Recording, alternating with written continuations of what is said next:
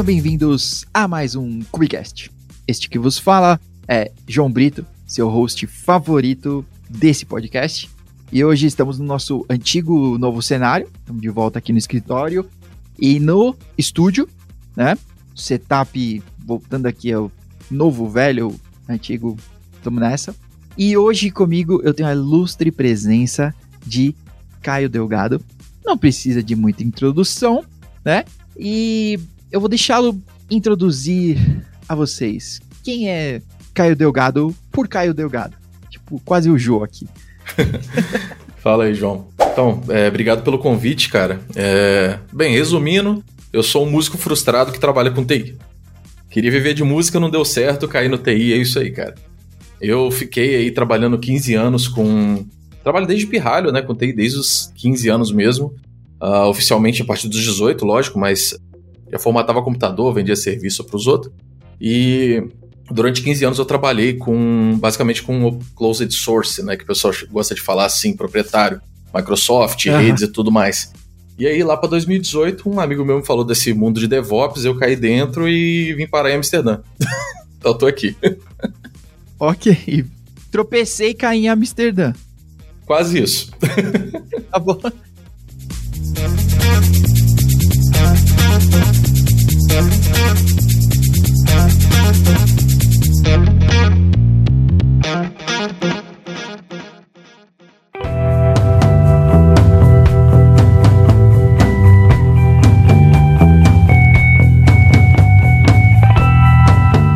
Mas ó, primeiro começar eu quero dizer pro pessoal se inscrever no seu canal no YouTube, né? É, Caio Delgado New, é isso? É, o... todas as redes são Caio Delgado New. GitHub, Linktree, uh, eu acho que só o LinkedIn que não é, mas enfim, a maioria é tudo Caio Delgado New. Legal, legal. Olha, tem bastante conteúdo, né? E principalmente, eu acho que a, a turma do Cubicast aqui, estamos no nicho do nicho, né? Então, o Docker, é, cara, tem que saber. Então, a gente vai falar com o escritor do livro do Docker. Pô, que honra aqui. Um dos. Tem vários livros aí. que, que show de bola, cara. E eu queria saber, bom, eu sou um aspirante a escritor de blog, né? Então, esse processo já é difícil é, quando, sei lá, talvez a, a diferença é que eu tenho alguns artigos, então eu tenho ideia, depois eu vou para pesquisa e beleza, finalmente. Mas cara, meu artigo tem uma folha, né? Como é o processo de escrever um livro? Para mim é, é, muito abstrato ou talvez, ah, quantas mil abas eu abro para escrever um artigo? Eu imagino quanto de pesquisa, né? Que às vezes você vai entrar num tópico e aquilo vai derivando numa árvore infinita. Uhum. Como é? Como foi isso para você? Cara, a parte do Docker foi muito tranquila, porque assim, eu quando eu migrei para a área de DevOps, é, eu peguei o Docker e o Docker virou meu queridinho, né? Então, assim, uh, é o que eu sempre falo quando alguém fala assim, ah, cara, quero ir para a área de, de DevOps, o que, que eu faço? Cara, pega uma coisa e come com arroz e feijão isso, cara. Isso daí tem que, tem que estar tá no teu sangue.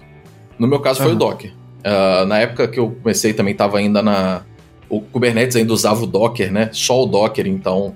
Dava para até usar outras coisas, mas você não via a galera brincando muito, a galera geralmente ia só pro Docker. Então eu peguei e comecei a, a, a, ficar que nem maluco e falei, cara, eu vou aprender esse troço. É, eu fui instrutor também numa empresa na For Linux é, por um ano. Uhum. E eu dei muito curso de Docker. For Linux, um abraço. Estudei bastante na For Linux. É, cara, lá foi bem legal. Me ajudou bastante a crescer, cara. Foram eles que me deram a oportunidade para eu sair do closed source e entrar no open source, né? Legal. Uh, tanto é que eles me contrataram, eu não sabia nada de Linux. É, sei lá, tudo que eu fazia era Stack Overflow da vida. Mas como eu dava muitas aulas, cara, muito, muita aula de Docker mesmo, depois que eu tirei a certificação, eu comecei a falar assim, cara, eu, eu quero virar especialista nisso. Então, uhum. uh, peguei e, pela experiência de ter dado vários cursos já, eu tinha noção dos tópicos do, da certificação e das principais dúvidas da galera. Uhum. Então foi fácil por esse motivo. Mas a história disso, cara, ele nasceu por conta de uma crise de ansiedade. Quando começou a pandemia, eu estava em casa e eu, eu, enfim, eu estava na casa da minha sogra com a minha esposa. E aí, cara, eu estava vendo que eu só estava trabalhando e é, TV. Trabalha TV, trabalha TV e é isso. E aí eu falei, cara, eu preciso fazer alguma coisa. E eu queria fazer já um canal no YouTube para poder passar um pouco do conhecimento que eu consegui, né, cara? Tipo, eu tive boas pessoas na minha carreira que me ajudaram e eu queria devolver um pouco porque às vezes, sei lá, tinha alguém aí que tá precisando de uma de uma ajudinha, não tem muito dinheiro e então, pô, sei lá, eu tô doando meu tempo é isso aí. Uhum. Mas aí, é, na casa da minha sogra não dava para gravar, né? Porque era muito barulho. Então eu falei, ah, vou começar um blog. Comecei a escrever no blog. Só que nesse mesmo tempo eu tava fazendo esse livro que eu falei, ó, eu vou montar aqui direitinho, depois eu solto ele em algum lugar e é isso aí. E aí quando eu vim para Amsterdã, que eu recebi a proposta para vir para cá, e depois de um tempinho que eu me estabilizei, eu falei, cara, aqui é mais fácil de eu conseguir as coisas. Isso pode ser um passatempo bom, porque, é, como eu falei para você, eu sou um músico frustrado. Eu só tô aqui em Amsterdã com a minha guitarra, só que eu sou baixista, meu baixo tá no Brasil. Eu falei, cara, eu preciso de alguma coisa para ocupar minha cabeça. Então, eu comecei a fazer o negócio do YouTube, a galera começou a curtir, eu falei, ah, vou, vou seguir isso daí, e é isso aí, cara. E aí o livro meio que já tava, sei lá, em 50% quando eu comecei. Então foi muito fácil. Uhum. Eu basicamente pegava o conteúdo do livro, dava aula no domingo e durante a semana eu escrevia nos capítulos posteriores, né? Uhum. Agora eu cheguei num ponto que eu não tenho mais coisa de gaveta. Então, assim, eu tenho que produzir o conteúdo para apresentar no domingo. E aí é mais difícil. Mas uhum, é basicamente uhum. isso, cara. Para mim foi tranquilo porque eu escolhi um assunto que eu sou confortável com ele. Entendeu? Legal. Pô, que da hora. E, bom, e aí você publicou o livro no Limpub, certo? Graças ao Gomex. Peguei uma ajuda dele aí porque eu tava pensando como fazer isso e eu achei maneiro de, é, do, do livro que ele fez aberto, né? O Docker para desenvolvedores. Sim. E aí eu até falei com ele, falei, cara, como é que faz isso daí? Ele falou, cara, é facinho, dá uma olhada lá que é, é simples. Uhum. Apanhei um pouco, que tinha umas quebras de código, mas depois que eu arrumei, foi, foi super tranquilo. Legal, legal. E o dele, né? Ah, já faz bastante tempo, né? O livro dele. Sei lá que ano que é, mas se você que tá ouvindo isso aqui nunca leu esse livro, é ótimo. É muito bom ler, cara. É um livro que não é escrito por uma pessoa só, né, cara? Tem até uma parte lá que é minha, né? Tipo, na verdade, legal. tem um pequeno parágrafo que é meu, que tinha um conteúdo lá que eu falei, cara, isso daqui não tá muito legal. Eu peguei e falei com o Gomex, ele falou, cara, faz um pull request e manda lá, que é isso aí. Então, se você for até no repositório lá do Docker para desenvolvedores, você vai ver que, sei lá, deve ter uns 20, 20 uh, coautores, digamos assim, né? Até ele fala que não é um livro dele. Ele é o idealizador do livro. O livro é de todo mundo, né? Uhum, uhum. Então é bem bacana isso.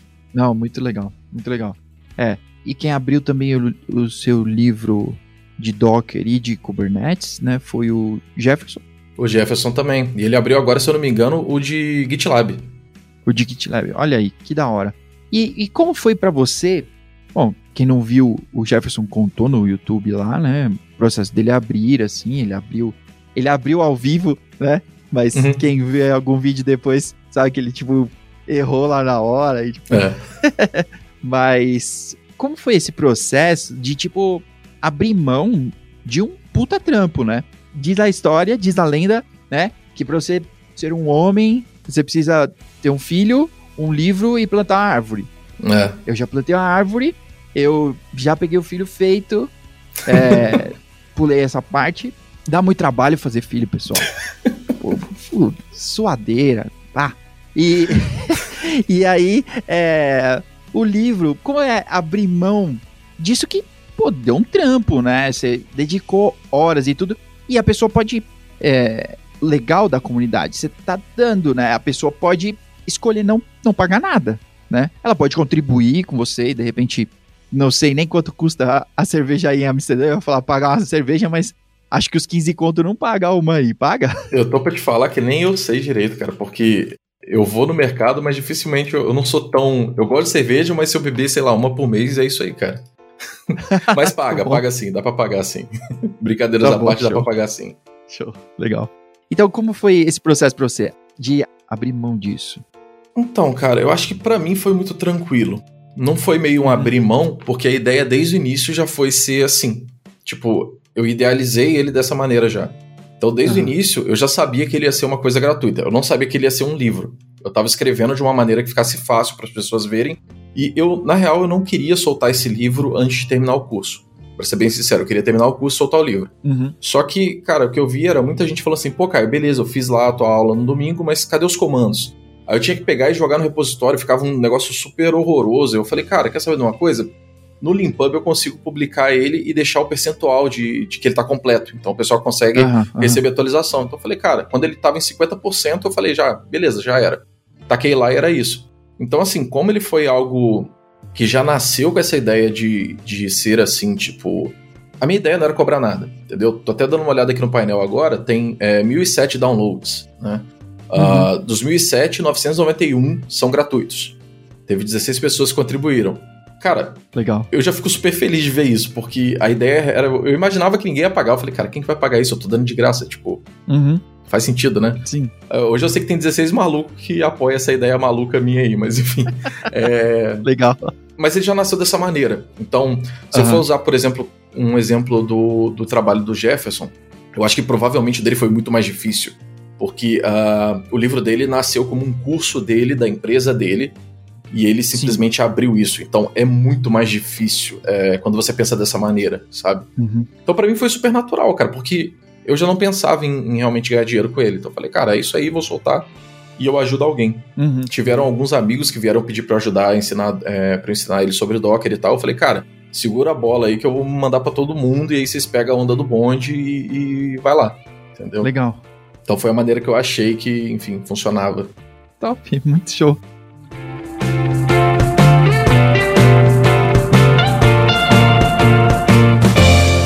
Falando ainda sobre Docker, né?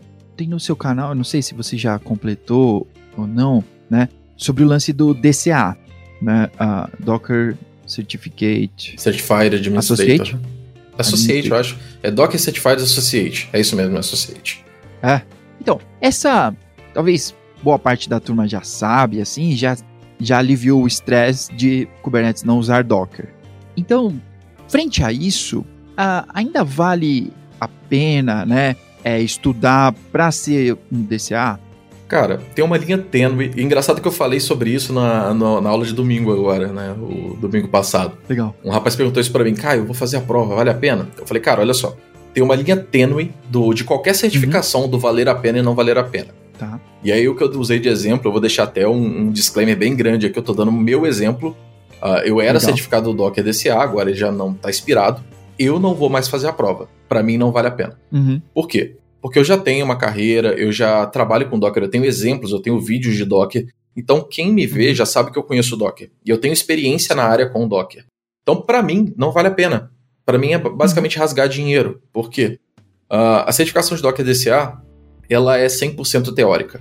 Uh, por quê? Porque você não tem mão na massa. É selecionar sim, não. Uh, cai algumas questões ah, do Enterprise. É tipo a LPI? É tipo a LPI. Então, assim, se você procurar na Udemy, se você procurar em algum desses sites de dump, você acha as respostas. Essa é a realidade. Então, assim, qualquer um passa se quiser seguir uh, da maneira desonesta. Ser, ser bem sincero, desonesta. É, porque okay. esses practice exams que você acha, cara, eles são um dump da prova. Isso eu acho uhum. que a pessoa, beleza, às vezes ela quer fazer para tirar uma para tirar uma dúvida de como que ela tá, mas é um dump da prova. Eu ainda penso isso como injusto. Uh, a partir do momento que a pessoa não está completamente preparada para isso. Uhum. Agora, se uma pessoa realmente, sei lá, desprendeu três meses de estudo e agora quer ter um extra, beleza, agora ela pega e faz uma, uma, uma simulação dessas, ou seja, um dump desses, e é, uhum. E beleza, e só valida para ter uma noção de onde ela tá. Que às vezes ela até mata essa crise do impostor. Sim, essa ansiedade, né? É, então. Quando eu fiz era muito nova ainda, não tinha esse dump. E o engraçado é que uhum. deu umas duas semanas depois que eu tirei a certificação, saiu um dump. E aí veio um amigo meu e falou assim: pô, Caio, dá uma olhada aí. Falei, cara, eu não gosto de dump, velho, não vou ver isso. Ele, não, olha aí, por favor. Falei, beleza, deixa eu ver. Aí eu olhei o dump e eu falei, cara, eu vou te fazer uma pergunta. Você tá querendo ir pra prova com esse dump? Aí ele falou, quero. Eu falei, você vai rasgar dinheiro, que tá tudo errado. Uhum. Ele, ah, mas o que que tá errado? Eu falei, cara, se você estudar, você vai saber o que tá errado. Então, e aí eu passei um material para ele estudar e tal, ele estudou e passou. Mas uhum. uh, o legal do dump eu acho que é isso. A partir do momento que você vê um dump e você consegue ver, falar assim, cara, esse dump está errado, mostra uma maturidade do, daquele assunto que você provavelmente não enxergaria. Legal. Uh, aconteceu a mesma coisa na LPI DevOps para mim. Um dia antes de eu fazer a prova, esse mesmo rapaz chegou para mim e falou: Caio, eu tenho o dump da LPI DevOps, pega aí pra você passar. Uhum. E eu tava com tanto medo dessa LPI DevOps que eu falei: Cara, esse dump eu vou pegar. Falei: Esse dump eu vou ver. Porque eu conhecia pessoas que, cara, eu, eu julgo que tem muito mais conhecimento do que eu, que reprovaram duas, três, quatro vezes nessa prova. Então ela, para mim, era, era tipo assim: eu fui pra prova passando mal, porque eu tava nervoso mesmo. Uhum. E aí eu vi o dump e eu falei com ele a mesma coisa. Eu falei: Bicho, tá tudo errado, cara Ele não tá certo. Eu falei, cara, olha só, pega a resposta e joga na internet, você vai ver na documentação. Tá tudo errado esse dump. E aí eu descobri que algumas das pessoas não passaram por isso. Estavam acreditando no dump. Eu passei na rabiola da, da prova, cara. De verdade. Eu passei, tipo, na risca. Uhum. Mas eu consegui passar. E aí, assim, foi bom o dump nesse motivo, porque eu tava muito nervoso e ao ver o dump errado, eu relaxei. Entendi. Mas eu não recomendo. Entendeu? Uhum. Sobre a DCA vale a pena, cara? Vale se a pessoa tiver para entrar na área, ela não tem uma experiência, aquilo vai provar para ela que ela vai provar para os outros que ela tem um certo conhecimento, pelo menos teórico. Uhum. Vale a pena se a empresa que você for trabalhar usa o MKE, que é o Mirantes Kubernetes Engine. Ou seja, para esse tá. motivo não vale a pena para ninguém, que ninguém usa isso, cara. não sei por que, que a Mirantes ainda tenta vender isso, porque eu nunca vi alguém falando que usa isso. Uhum. e é uma coisa que é maior gambiarra, porque ela roda Kubernetes junto com o Swarm, ela gerencia dois clusters ao mesmo tempo. É uma gambiarra do caramba. Então, assim, uhum. tem esses três perfis. O cara que já tem conhecimento na área e já trabalha como DevOps Engineer com Docker, é rasgar uhum. dinheiro. O cara que quer entrar na área, vale a pena. O cara que vai trabalhar numa consultoria que presta consultoria com Docker, vale a pena. Consultoria sempre vai valer a pena a certificação. Sim. Mas eu acho que a certificação do Docker DCA vale a pena para pessoa que tem dinheiro para gastar, porque ela não é barata. Então, uhum. eu fiz porque a empresa pagou. É, eu trabalhava na Forlinux, ela pagou a certificação, eu fiz. Se eu, se eu não passasse, eu pagava. Uhum. Mas como eu passei, eu não paguei. Então ficou show. Uh, tá mas é foda, cara, porque é caro, tipo, e não te dá esses benefícios todos. Então, assim, uhum. é o mesmo preço da CKA. E a CKA é uma prova prática, que tem mais validade do que a prova do Docker, porque é prática. Toda prova prática vai valer mais. Uhum. Então, assim, cara, se você tem dinheiro para escolher uma certificação, não vai na de Docker, não, é furado. Vai numa CKA, vai alguma outra. Uhum. Ah, mas eu quero aprender Docker. Cara, certificação de Docker tem Kubernetes já. Esse papo de que você vai aprender só Docker, esquece. O Docker uhum. fala de Kubernetes. Você tem que falar de PV, de PVC, de RBAC. Você tem que falar de. Uh... Você vai ter que saber essa base, né, para poder fazer a CKA. Exato. Uhum. Então eu acho que é bem tênue isso, é muito difícil, vai depender de cada um. Uhum. Então é aquilo, se você já tem experiência, não, não faça, você vai rasgar dinheiro. Se você não tem experiência e quer entrar na área, ela vai te abrir porta. Legal. É, eu acho que é uma boa, um, um bom pensamento. Certificações abrem portas, né? Mas acho que hoje a gente tem, tem muitas, né? Por exemplo, eu tava conversando com um cara no final de semana sobre ele tá começando assim, querendo ser um dev, e tipo, ah, por que que eu teria um Git, né? Então, pela pergunta dá para entender quanto começando ele está. Mas, cara, é o seu portfólio a pessoa vai olhar lá e ela vai saber como você escreve o seu código com limpo, organizado, comentado, é como é seu código, né? E pro pro sysadmin, um abraço pros DevOps engineers aí, pro sysadmin. Pô, você fazer uma prova prática é ótimo, né? Que para mim sempre foi a diferença entre a da Red Hat e a LPI, né? Porque a LPI sempre Exato. foi decoreba. Né? Sim, ah, sim. qual que é o parâmetro que você usa para fazer tal coisa? O Google que sabe, o man. É aquilo, se você decorar, você passa. Você não precisa saber. Uhum, exatamente. Eu trabalhei com um cara que era LPI 3. Tipo assim, logo no início da minha carreira de Linux, eu trabalhei com um cara que era LPI 3. O cara não sabia dar um SSH, cara. Aham. Uhum. Tipo, o cara não sabe dar um SSH. Tipo, eu acho, cara, isso é mais básico do que você digitar LS. Aham, uhum, aham. Entendeu?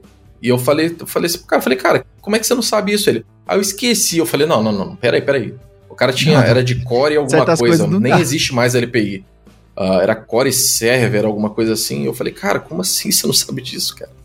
aí ele chegou, me chamou no canto e falou, pô, Caio, vou, vou ser sincero, eu, eu tinha um dinheiro aí, eu decorei as questões e eu fiz a prova. Uhum. Aí eu falei, ah, então se esforça agora, cara, para correr atrás disso, porque, uhum, né? Vai, vai sair caro. E dá aquela raiva, porque o cara tinha salário mais alto que o meu e não manjava nada, nada, nada. Aham, aham. É, bom saber desse aspecto da, da prova do Docker, eu não, eu não conhecia. E talvez você conhece um pouco mais sobre o MKE, né? Ou o suposto sucessor do Docker Swarm. Que eu, que eu tenho uma tristeza, até por um acaso tô com a camisa do Docker aqui, que era a de cima da gaveta. Mas é, o que que de repente o Swarm acrescenta ou ajuda você a administrar um, um Kubernetes? Porque, cara, você tem mil outras coisas para administrar o Kubernetes e coisas anexas, né? Então, na verdade, a maior parte das coisas você vai fazer no seu pipeline, né? E o, e o Kubernetes é o delivery lá, enfim, né? Fora as administrações do dia a dia, o, o suporte, né? Manter tudo isso funcionando. Mas para quem usa o Kubernetes, né? Você vai pôr no. Então, por que ter um, um Swarm assim? Ou o que que de repente features legais assim, sei lá? Cara, eu diria que o Swarm ele é muito legal para pequenas empresas que, por exemplo, não tem, é, não tem mão de obra para gerenciar um Kubernetes, porque assim, gerenciar o Kubernetes não é fácil. Muita gente acha que é assim, não, eu vou aprender Kubernetes agora, mas você, você entende Docker, você sabe de containers, sabe de Linux? Não, mas eu vou fazer aqui, eu vou subir o Kubernetes. O pessoal não entende a complexidade de se manter um etcd, por exemplo. Uhum. Uh, é o clássico caso de você pegar um cluster de Kubernetes com oito master, e aí você vê que ele tá lento e a galera não sabe por que que é, mas é replicação da etcd. Não é o ideal você ter tantos masters, né? Uh, Então, assim, o Swarm eu acho que ele ajuda muito nisso. Se você tem uma equipe que manja bastante de Docker, cara, o Swarm vai sair melhor. Tá. Uh, tem uma coisa que eu acho muito errada que a galera fala. Já discuti até com amigos meus sobre isso. A pessoa fala assim: ah, pra que, que eu vou aprender Docker? Hoje o futuro é Kubernetes. Cara, o Docker te dá toda a base que é usada no Kubernetes. Mesmo que o Kubernetes não use Docker, cara, o Docker te dá muita base. E ele é o padrão de mercado. Bem ou mal é o padrão de mercado. Tudo nasceu Sim. através do Docker. Uh, uhum, e aí o pessoal fala assim: ah, beleza, mas uh, Kubernetes é o cara. Se você não consegue ganhar dinheiro com Docker. Aí eu falei, cara, fala isso para a empresa que eu trabalho. A empresa que eu trabalho usa SS. O SS é uma. Pode-se dizer que é um Kubernetes? Talvez. Mas ele tá mais por um Docker do que por um Kubernetes. Uhum. E a empresa faz um milhão de euros por dia. E não usa Kubernetes. Vamos contar aqui quanto é um milhão de euros rapidão. É muita grana, bicho. Então você imagina o seguinte: eu tem uma, uma discussão lá na empresa até porque eu acho que a gente já chegou no ponto que a gente precisa ir para um Kubernetes, porque sim, a complexidade não está mais é, suportando, então a gente precisa migrar. Uhum. Mas como é que você justifica para uma empresa que faz um milhão de euros por dia que você uhum. precisa para Kubernetes que tá errado usar Docker? O cara vai falar assim: sim. tá bom, eu faço um milhão, você faz quanto com, com o Kubernetes? Uhum. Eu vou falar para ele, cara, eu, a gente pode talvez dobrar esse valor, podemos, mas eu não sei. Então o cara fala, hoje funciona com isso. Então mantenha isso daí. Sim, me prove, né? Exato. É, eu, eu sou do time dos que em time que tá ganhando se mexe. Sim, sim. Mas você tem que ter bons argumentos. E no caso de um milhão de euros aí, tem que ter ótimos argumentos, né? E é mexer com responsabilidade, né, cara? Porque, vou te dar até um exemplo. Por que, que a gente não migrou ainda para Kubernetes? Uh, somos um time hoje de 5 SREs uhum. e semana que vem vai entrar mais um agora. Então seremos seis. Legal. Desses seis, a gente tem é, dois que eu considero sênior, porque a gente não tem essa decisão lá. Tem eu, que eu acho que eu tô ali entre pleno, não, eu não me considero sênior. E tem três, é, dois que já estão lá e um que vai, vai entrar agora, que são júniors. Entendeu? Tá então, assim, ninguém lá tem experiência de vivência de produção com Kubernetes. Eu sou o único que já tá. teve. É, eu trabalhei uhum. no quinto andar e lá é Kubernetes, uhum. bicho. É Kubernetes pra caramba. Sim. E funciona muito redondo. Então, assim, você imagina você tentar vender esse peixe também para uma equipe que não sabe utilizar. Então, assim, não é só a dor da implantação, é a dor de você ter gente para gerenciar, Sim, é gente para poder fazer aquilo funcionar. Uhum. Você tem um déficit técnico que você tem que trabalhar, então as pessoas precisam estudar, porque é uma coisa que não dá para fazer da noite pro dia, entendeu? Sim. Não, tem muito, tem muito componente, né, cara? Tem, cara. O, o, eu acho que o lance do Kubernetes é, é a quantidade de componentes que você tem se comunicando ali e a quantidade de, de background que você tem que ter de Linux, de redes, né? Principalmente redes, né? Porque é sempre redes o problema. é sempre redes, é sempre redes, né? Tá ali. E, e você não. Cara, é, é difícil você encontrar as coisas. Primeiro, né, fazer esse tracing do problema, né, para achar a raiz. Você só resolve depois você acha. Achar é o primeiro problema. É, e aí quando você acha, sempre vai ser a última coisa que você procurou, né? Porque aí depois você não procura mais. Sim. Tem esse detalhe também. Boa. Mas é, é, complexo, cara. A galera tem que entender que, assim, é, não é porque. Isso, isso eu achei muito legal, que um, o cara que é o nosso tech lead fala para mim sempre. Ele fala assim, cara, se você vai vir com algo uh, ele fala a shiny little thing, né? Uma coisa pequena e brilhante, que é algo que vai, uhum. é, tipo um diamante, né? Você vai falar assim, cara, isso é maravilhoso. Calma, respira. Vê primeiro se isso faz sentido. Às vezes é só algo brilhante que você tá é, animado por isso, uhum. e não, não é tudo isso. Então, você tem que ter muito pé no chão, cara. O que eu, o que eu acho o maior problema é, hoje é isso. A galera não tem pé no chão. A galera tem que entender que para você, por exemplo, ir para o Kubernetes, dá para ir direto para você mexer com Kubernetes? Dá, cara. Dá sim, lógico, você vai aprender. Uhum. Mas se você for para o Kubernetes tendo uma experiência boa, sabendo muito de Docker e muito de Linux, cara, o Kubernetes não vai ser esse monstro que todo mundo acha que é. Porque ele, ele é difícil, mas ele é complexo. Ele não é algo uh, impossível, ele só é complexo. Sim. Uhum. E a maioria das vezes é complexo porque as pessoas não se dão, é, não pegam para entender a base. Eu sempre discuto isso, uhum. cara. É, eu faço parte de uma porrada de grupo de Telegram. Teve até uma, uma semana aí que deu confusão, cara, que eu tava estressadaço. Um cara veio falar um negócio comigo. É, ele tava com problema. Eu falei, cara, o problema tá na cara aí, é só ler a mensagem. Tá falando que você não tem um arquivo lá. Aí ele, não, mas não é isso, é outra coisa. Eu falei, cara, olha só, você tem que entender primeiro de Linux, depois de Docker. Aham. Se você quiser fazer isso, não vai dar certo. Começa com um container simples. Ele, eu entendo disso e disso. Eu falei, cara, não, você não entende, porque senão você não tava com esse problema. Eu tô tentando te ajudar. Me ajuda a te ajudar. e aí até uma galera veio falar assim, Caio, larga a mão. Só que eu não consigo, cara. Eu fico preocupado, eu falo assim, cara, ele tá querendo aprender, beleza? Uhum, Só uhum. que ele tá querendo pular etapas. E não existe Sim. isso, cara. Não existe atalho não existe atalhos secretos, né? Eu gosto de falar muito isso. Uhum. Uh, até existem, mas são atalhos desonestos. É a questão, por exemplo, do dump, é a questão de você conhecer um dono de uma empresa que vai te contratar. Uhum, uhum. Mas uh, um atalho tipo, ah, eu quero fazer hoje deploy de uma aplicação é, em três clouds diferentes rodando Kubernetes. Cara, se você não souber mexer em cada uma das três clouds, não souber de Linux e não souber de Kubernetes, você não vai conseguir fazer aquilo. Uhum, você tem que ter pé no chão, entendeu? Saber o que é possível e abraçar o que é possível. Se, se no momento você vai subir um Docker e vai resolver teu problema, beleza, sobe o Docker. Daqui a pouco você pega, estuda um pouquinho sobre Kubernetes, mas baby steps, né? Passinhos de bebê. Sim. Vai devagar, vai engatinhando, né? Uhum. Esse é o maior problema que eu vejo, cara.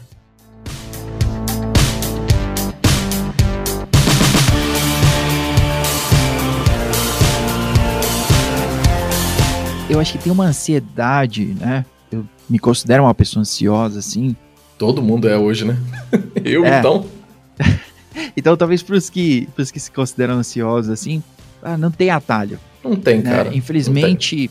ou felizmente, sei lá, é, tem essa curva e é necessária, né? É, então a gente estava falando do Gomex aqui agora há pouco, você, o Jefferson, a Camila, ah, um monte de gente que a gente vai olhar para essas pessoas e ah, ela demorou 10 anos, ela demorou, ela demorou literalmente uma década para chegar onde ela está hoje. E se você perguntar para ela, ela vai dizer: "Eu não tô ainda onde eu preciso, onde eu quero, é, não sei ainda".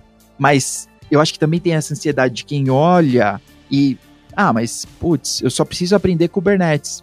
É, mais ou menos, é que ela tá no Kubernetes agora, mas há 10 anos atrás, quando não existia Docker e Kubernetes e tudo mais, ela já estava matando leão ali no, no Linux, uhum. é, redes e tomando pau em VPN, sei lá. Então. É, cara. É, e aí ela chegou nisso agora, né? É foda, cara, isso assim, é, a galera não vê as pancadas que, que se toma no caminho, né? A galera uhum. acha que, tipo, vai ser tudo maravilhoso, eu falei até, teve agora a, a, o mutirão DevOps, né?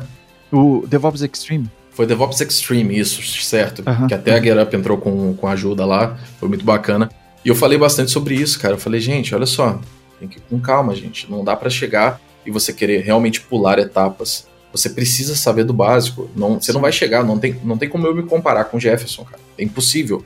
O Jefferson ele tem, sei lá, 15, 20 anos de Linux. Uhum, uhum. Eu querer me comparar com um cara desse, o que, que vai dar certo? Vai dar certo que eu vou entrar em depressão, eu vou ficar desanimado e eu vou largar e eu vou largar a área, cara, porque assim. É o único resultado. Cara, é prática, tem coisa que você só vai conseguir convivência. Uhum. Eu consigo me comparar com pessoas que têm o mesmo tempo de carreira que eu. Aí eu posso falar assim, cara, tem um cara aqui que. Uh, vamos supor, vamos supor que você tem, sei lá, dois anos, três anos de Linux. Pô, eu tô ali no mesmo nível do João. Ou então, porra, eu tô, eu tô no nível mais baixo, eu preciso correr atrás para alcançar ele mas tem que ser algo também saudável. Sim. Que é foda, cara. A área de TI, ela, ela é muito complicada. É. E às vezes a gente esquece de. Eu acho que tem um, tem um fator que é, é difícil a gente se lembrar no momento que você tá naquele down, né? Que você tá se comparando. É inevitável, todo mundo se compara. Sim, sim. O ser humano é assim, cara. Ele gosta de, ele gosta de comparar. A grama do vizinho é sempre mais verde. É, exato. Mas eu acho que a gente tem que levar em conta que tem todo um background e oportunidades, né? Que de repente aquela pessoa tava naquele lugar, naquela hora, e teve aquela oportunidade. E aí, beleza. E aquilo deu um outro passo para ela. Sim. Né? E de repente ela tá em Amsterdã agora. Mas aí você, tipo, vai olhar e, putz, mas eu não tô. Ah, mas você, de repente, essa oportunidade nem passou na sua timeline aí. É, cara. E aí, beleza, não tem comparação. Né? Você quer ver uma coisa legal sobre essa questão até de estar em Amsterdã? Em 2018, esse amigo meu saiu do Brasil, foi para Amsterdã. Ele trabalha numa empresa aqui de trading. Uhum. E foi o cara que me recebeu até aqui, que eu fiquei na casa dele por um mês até achar a minha, a minha residência, né?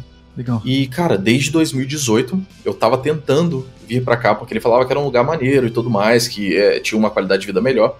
E eu tô desde 2008 lutando para chegar aqui. Em 2018 para 2019 eu saí do Rio e fui para São Paulo trabalhar na For Linux. Em final de 2019 eu fui pro quinto andar eu estava extremamente satisfeito profissionalmente. Uhum. Tanto é que eu não estava procurando mais nenhuma vaga em lugar algum. Uhum. Eu estava recusando vaga que pagava 3, 4 mil a mais do que eu tinha, porque eu estava muito feliz lá. Era um lugar que profissionalmente me completava e também eu tinha um ótimo apoio emocional. Então, assim, cara, era perfeito para mim. E aí, do nada, chegou o, essa empresa que eu tô agora. O meu LinkedIn ainda tá lá procurando vaga na área de Amsterdã. O cara chegou e falou comigo. Uhum. E eu falei assim, eu tinha até falado com a minha esposa, eu falei, ó, eu vou falar que não, pra que eu vou fazer entrevista? Ela, ah, Caio, faz lá, porque é bom que você vê o seu nível de inglês, como é que tá. Uhum. Eu falei, ah, quer saber de uma coisa? Não tem nada a perder. E, cara, passei, tipo, eu fiquei assim, caralho, como assim? Eu, eu fiquei três anos correndo atrás. Quando eu parei de correr atrás, um cara me achou e hoje eu tô aqui, tipo, o que, que foi isso? Mas foi legal, cara. Então, assim, é, tem momentos, sabe? Tem momentos. Sim. E o pessoal tem que entender isso também. É, pode acontecer. Se eu não tivesse tomado essa decisão, eu tava lá ainda, tava feliz. Porque, de verdade, eu tava muito feliz onde eu tava. Uh, Uhum. Uhum. Eu chorei quando eu saí dessa empresa que eu tava, falei até com o meu chefe, né? E foi muito engraçado que eles falaram assim, Caio, se der ruim lá, volta, que a gente contrata de novo. Aí eu fechei a câmera e falei, eu quero falar com vocês, mas não, cara. Não vou falar com vocês, não. Porque, Ah, cara, eu- até aqui, é foda. É, cara, é foda. Aham, Tanto é aham. que eles me mandam mensagem ainda falando, Caio, tá tudo certo aí? Como é que tá? Se tiver precisando, me avisa. Uhum. Então, assim, eu fiz boas amizades, eu tive boas pessoas na minha vida durante todo o trajeto. Eu sou muito sortudo, eu gosto de falar isso. Ah, Legal. em 2014, eu fui demitido do. 2012, eu trabalhava na TV Bandeirantes. Eu fui demitido e fiquei um mês desempregado porque a empresa fechou a filial. E aí eu consegui uma vaga que falaram que era para técnico de redes numa usina do Rio. Só que na verdade eu trabalhei como eletricista industrial. Então eu fazia, eu fazia solda, eu fazia passagem de cabo, fusão de fibra, em uns ambientes muito desgraçado, cara. E se eu não tivesse ido para esse lugar, eu não tinha conseguido a vaga que eu conheceria esse amigo meu que veio para cá para Amsterdã, Uhum. entendeu? Porque eu saí dessa, dessa vaga lá na era ThyssenKrupp, a usina do Rio de Janeiro, e eu saí do da Siemens para trabalhar na ThyssenKrupp como analista de redes. Uhum. Então, assim, é, eu, eu sou muito sortudo, cara. Mesmo quando eu fui demitido, eu, eu dei muita sorte, sabe? Legal. Então, tem coisas que às vezes acontecem por algum propósito, seja lá se tem realmente alguma, alguma força divina intervindo, ou se é puramente é, coincidência, eu não sei, cara. Mas ah, para mim foi assim, entendeu? Legal. Isso é, isso é bem bacana, cara. Aproveitando que a gente tá falando sobre isso, né? Sobre é, estar aí em Amsterdã e trabalhar aí e tudo mais. Então, eu tenho três perguntas sobre ser SRE em Amsterdã, né? Então, ou fora do, do Brasil, né? Uhum. É, conta pra gente, de repente, uma coisa boa, assim, que a gente nem imagina, né? Sei lá, tem arroz e feijão sim fora do Brasil e é super da hora. Tem, graças a Deus. o povo aqui come pão, cara. É pão de manhã, pão no almoço. É pão com chocolate de manhã, com granulado. Tá.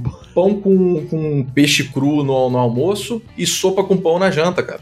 É muito estranho, cara. O povo aqui é muito estranho. Haja pão, hein, mano? É só Caramba. pão, cara.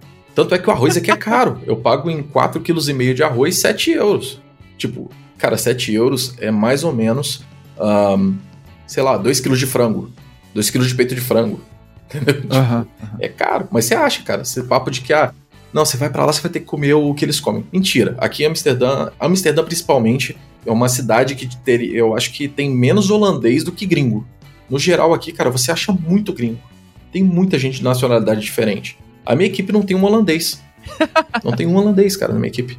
É um português, um brasileiro, é, dois brasileiros, né, eu e mais um, dois argentinos, uhum. um cara da Sérvia e agora um italiano. Que da hora. Que da Ou hora. seja, tem dois português, dois brasileiros, um cara que é brasileiro de mentira, que é o português, que é meu chefe. Ele fica putaço okay. quando eu falo isso, falo que ele é o. o sonho dele era ser brasileiro. E não tem, cara, não tem. Então, assim, uh, tem, você acha de tudo quanto é tipo de comida aqui. Uhum. Então, isso é muito legal de Amsterdã. Você consegue se alimentar bem e você acha tudo. Da hora. Tem lojas aqui que vendem coisas que você não acha, não acharia aqui, né? Tem algumas lojas que você consegue comprar farofa, paçoca, um, sei lá, cara. As coisas que você acha. Guaraná. Tem Guaraná. Porra. Então, assim, Show. você acha. Show. Ah, por falar em Guaraná, ó. Patrocina nós, Red Bull. Eu acho que a Red Bull tá perdendo um grande lance de mercado. Eles ficam com esse negócio de patrocinar né, cara? jogador, os caras que andam de moto e dá as piruletas por aí. Cara, quem mais consome isso aqui somos nós. É, é a gente que vira plantão aí. é a gente que toma isso aqui, cara. Então, Nesse lado, a Monster é mais esperta, cara, que a Monster tá lá na galera dos games, nos, nos esportes, a Monster tá patrocinando. Boa, boa, é verdade. A Monster devia patrocinar a galera de TI, cara. Verdade, Principalmente verdade. o Mango Louco lá, o, o Monster de manga. Bom pra caramba. Pô, achei estranho, só tomei uma vez só, achei meio estranho. Ah, eu gosto, cara. Fui tomar, foi bem engraçado, porque eu fui comprar, eu tava com meu filho no mercado, assim, e ele, ah, deixa eu tomar um gole. Como a mãe dele não tava perto, é lógico que eu deixei, né? Agora e... ela vai descobrir.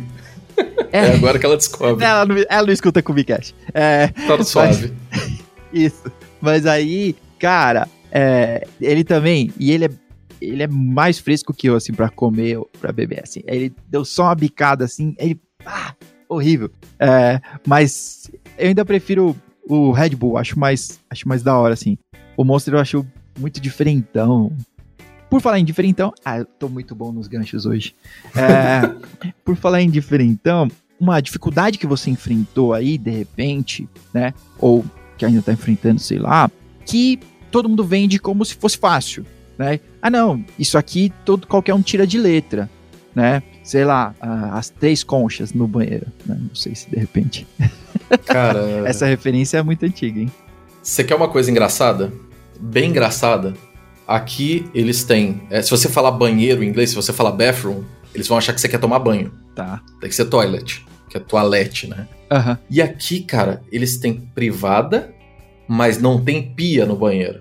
Ué. Então, assim, eu demorei a achar um apartamento que eu queria um, um apartamento que tinha um banheiro com pia. Porque, pô, você vai lá fazer o dois, você tem que lavar a mão, né, cara?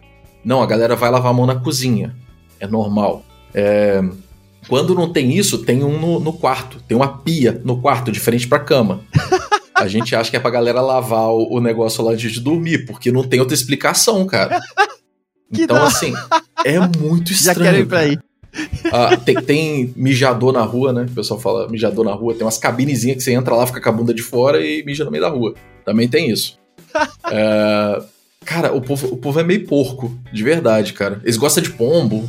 Nunca vi um povo gostar de pombo, cara, que nem, que nem a galera aqui da Europa, cara. A gente chuta aqui no Brasil. Nossa, cara, o povo aqui gosta de pombo, a criançada pulando em cima de pombo. É muito estranho, cara. É muito estranho. Tá louco.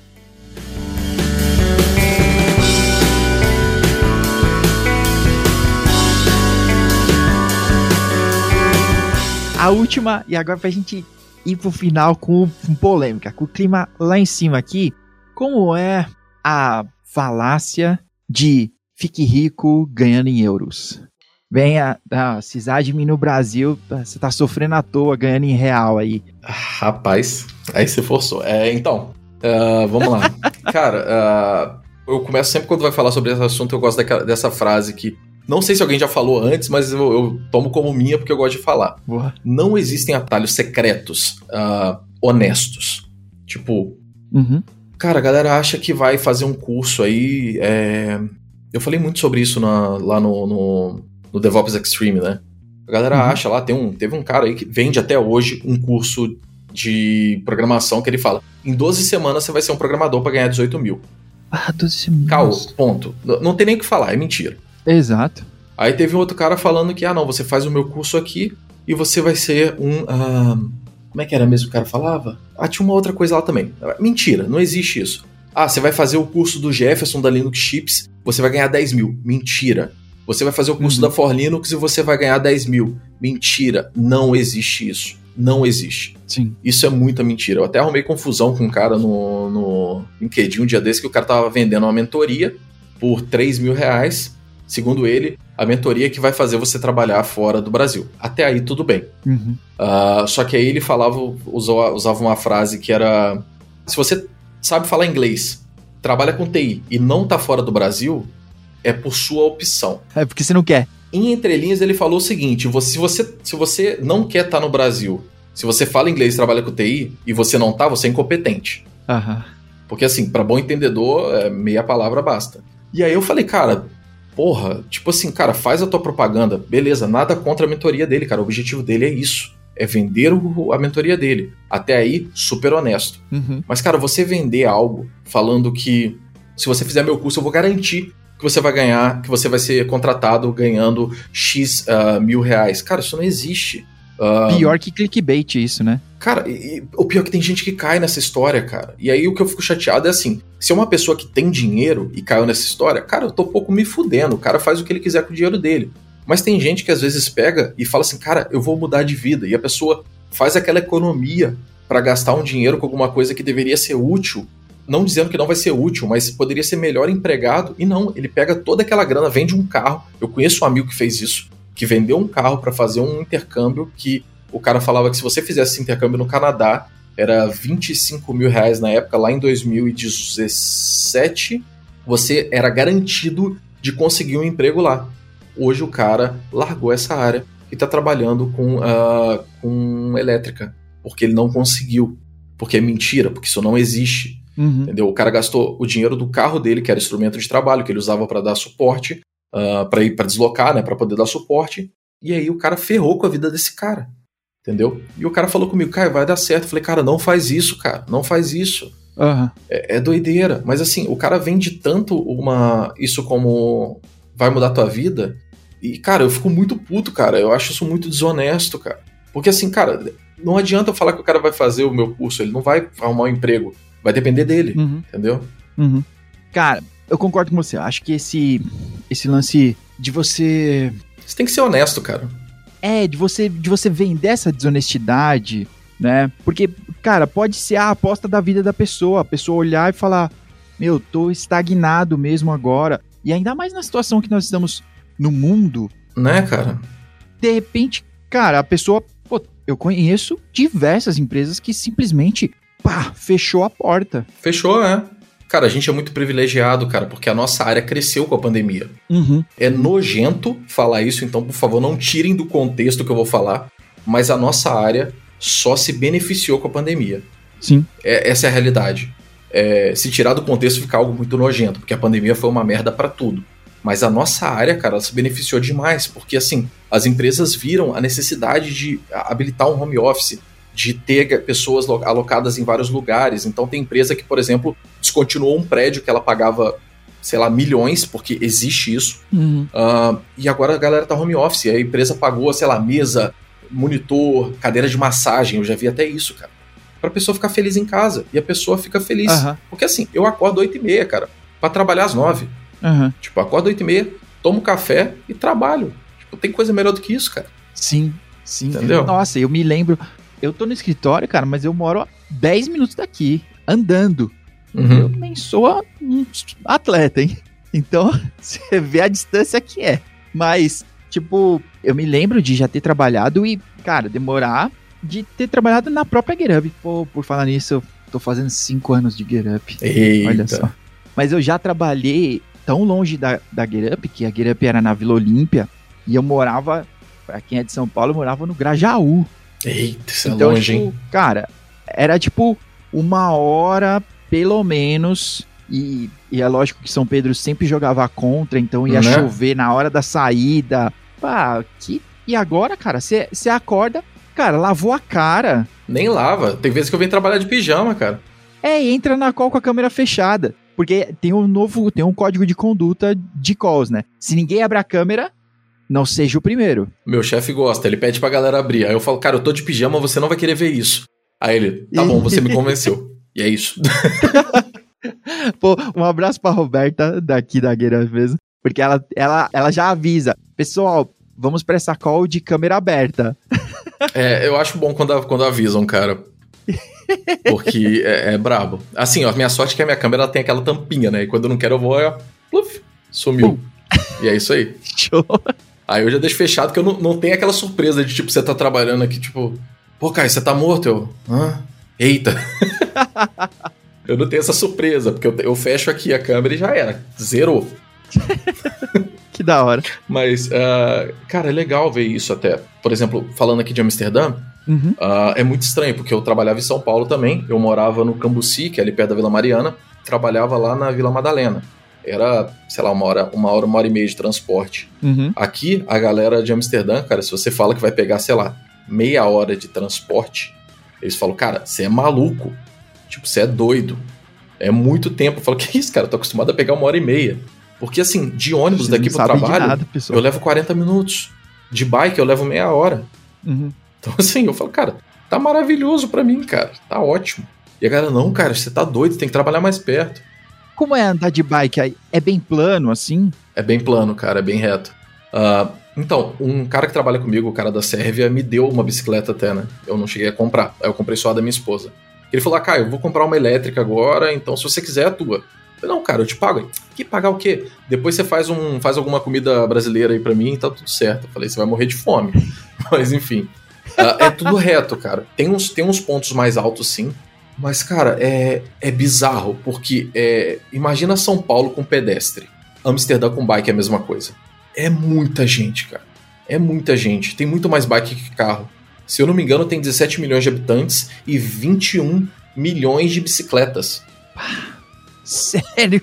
Tem gente que eu conheço que trabalha comigo que, tipo, deixa tem uma bicicleta para ir de casa até o metrô e depois uma do final do metrô até o trabalho. Tipo, deixa lá estacionado na rua. Porque as bicicletas ficam jogadas na rua, cara. Tipo, fica tudo na rua. E é isso aí. Pá. Porque aqui em São Paulo, aqui em São Paulo é meio ruim, né? Tipo, cara, tem lugar que você vai pegar uma subida maluca, assim. E em São Paulo, as ruas não mal foram feitas pro carro, né? Para bike, então, menos ainda. É mal feita para carro. Não, não tem como ser é. ciclista em. Cara, no Brasil, eu arrisco dizer que não tem como ser ciclista, cara. Uhum. De, de transporte. Não se usa bicicleta para transporte. Quem usa é maluco, cara, porque uhum. é, muito arriscado. Aqui tem muito acidente também de bike, tem muito mesmo. Só que, cara, uhum. é porque ah, assim, mas cara. quantidade é. de, de bike, né? É justificável, né? É, é, Deve ter acidente de bikes, né? Entre bikes. Não, o cara do banco, os seguros é que você contrata no banco, né? Junto com a conta. O cara do banco até falou: ó, é, você vai abrir a conta aqui, uh, vai ter uma taxa de, sei lá, 1,50 pela conta por mês que você tem que pagar, como é você e sua esposa são três. E aí você vai querer o seguro de bicicleta? Aí eu falei, cara, eu não tenho bicicleta. Ele, não, não, não, mas o seguro é para você, não é pra bicicleta. Aí eu, como assim, cara? É. Aí ele, é porque assim, você tá em Amsterdã, vão te atropelar algum dia. Aí eu, como assim, cara? Ele. 90% dos acidentes de Obrigado. Amsterdã é alguém te atropelando de bicicleta. Ou você batendo de bicicleta. Então você tem que ter esse seguro, cara. Senão você tá ferrado. Falei, então tá. Eu pago 6 euros por mês para mim, mais 6 pra minha esposa, para ter seguro. Uhum. Porque é, dá merda, cara, se você não tiver. É bizarro, mas é, é, o cara fala: não tenha seguro de carro, mas tem seguro de bike. Uhum. Seguro de bike é obrigatório. Se você não tiver, você tá ferrado. Que louco, que louco. Muito estranho. Que louco. Que dica. tá bom.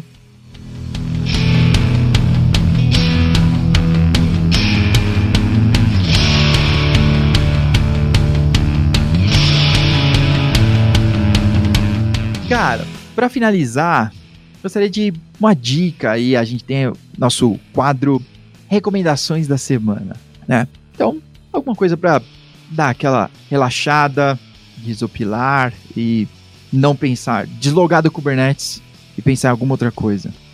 Cara, jogar Zeldinha. Zeldinha é, é o que há. pra mim funciona, pra mim Boa. funciona muito. Agora eu tô jogando Pokémon United do, do, do Switch. Tô chateado que não tem o Squirtle aqui, que é o melhor Pokémon de todos. Mas uh, o videogame é bom. Mas eu acho, cara, que hoje, uh, eu acho que a dica é, se você tiver um Kindle ou um livro, sentar em algum lugar uhum. aberto e, e parar para ler, para desligar mesmo, cara. Porque semana passada eu fiz isso e, cara, foi. A gente precisa desligar um pouco, sabe? Tipo, uhum. se alguém perguntar para mim, ah, Caio, conteúdo técnico, eu quero conteúdo técnico. Eu falo, cara, vai na mentoria do. A mentoria IAC lá do Gomex, vai no, nos Gomex, canais aí da, da galera que tá aí mais. É, tem muita gente, cara. Mas assim, é, eu acho uhum. que o uhum. maior, maior ponto hoje é desliga, vai ouvir uma música, vai, vai ouvir Jamiroquai ou sei lá, alguma coisa assim. Um lo-fi é bom também. Ou Slipknot também, também é bom, eu ah. gosto também. Sou roqueiro maluco, então. Às vezes, né? De manhã cedo. Já Não, ouço direto, cara. Minha, minha, playlist do Spotify é uma bizonha. Começa com Dua Lipa e Shakira e termina com Slipknot e Korn. Tá bom, legal. Legal. Ah, então já tem um desafio é você compartilhar e aí eu coloco o link dessa da sua playlist. Beleza, eu vou compartilhar lá a minha lista de sons curtidos, mas é estranho, cara. Vai ter de anos 80 até gente, né? Que é aqueles uh, Polífia, Periphery, essas coisas. É... Eu vou compartilhar minha lista então com você, eu te mando o link dela. É bizarro. Não se assuste. Da hora. Legal. Legal, da hora. Da hora. A minha dica é assista Free Guy? O trailer, tipo, me perdeu, assim. Eu não ia assistir, né? Eu gosto muito de filmes, mas eu não ia assistir. Eu, achei que ia ser uma bobagem o filme, que ia ser tipo Pixels com Adam Sandler lá. Eu achei que ia ser tipo isso. Mas não, o filme é, é muito legal, tá? Vale a pena assistir. É, e, cara, tem um cinemeco aqui perto, assim, né? Que não tinha ninguém. Então você só vai de máscara e só tinha eu, literalmente, na sala de cinema, só tinha eu e a minha pipoca. Que então, beleza, hein? Bem da hora. Um homem com sua pipoca não quer guerra com ninguém. Ainda mais se Cara, for. É minha coca do lado. Quentinha na manteiga. Sucesso. Enchi de sal e pronto. Sucesso. E aí toma a coca pra compensar. Né? Galtonomia. Isso. Cara, show. Adorei nosso papo, cara. Muito obrigado. Muito obrigado pelo seu tempo, por compartilhar experiências, né? Com todos os S's aí. E, pessoal, sigam o Caio, Twitter. Eu vou deixar tudo aqui: Twitter, YouTube e a playlist das músicas, só música top. Bizonha, a playlist bizonha. Show de bola. Show de bola, Valeu. cara. Eu que agradeço aí. Foi bem bacana o papo. É legal quando a gente bate esse papo descontraído, sem sem muito roteiro, né? É, não sei se o pessoal sabe, a gente só vai falando mesmo, joga um assunto só e o resto taca-lhe pau e é isso aí. Isso aí. Show. Show. Muito obrigado, cara. Um abraço. Até a próxima. Valeu.